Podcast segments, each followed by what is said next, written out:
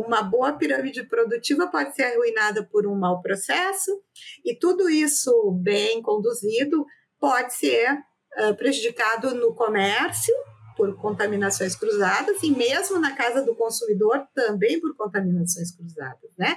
Então o consumidor, o que, que ele precisa?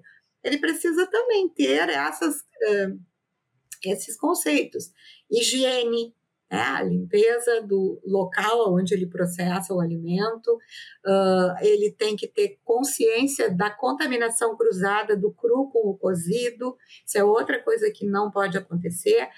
Manter o binômio tempo-temperatura no armazenamento, ou seja, a gente, quando chega com produtos perecíveis, eles têm que ir para a refrigeração, eles não podem ficar no, no ambiente, porque as bactérias se multiplicam naquele alimento, né? naquele produto que eu, que eu adquiri.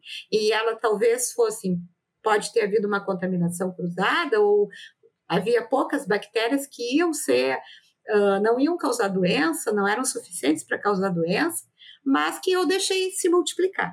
Né?